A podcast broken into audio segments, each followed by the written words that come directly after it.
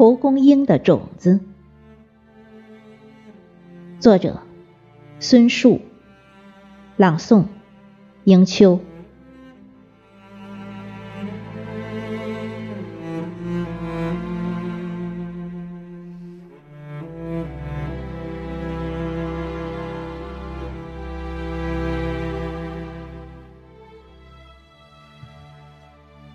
抓到一颗蒲公英的种子，又让它飞走了，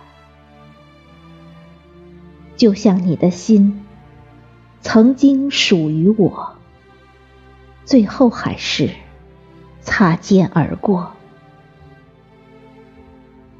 既然注定会错过，为什么还要遇着？如果那时你不是你，我不是我；如果没有一阵风恰巧经过，又会是什么结果？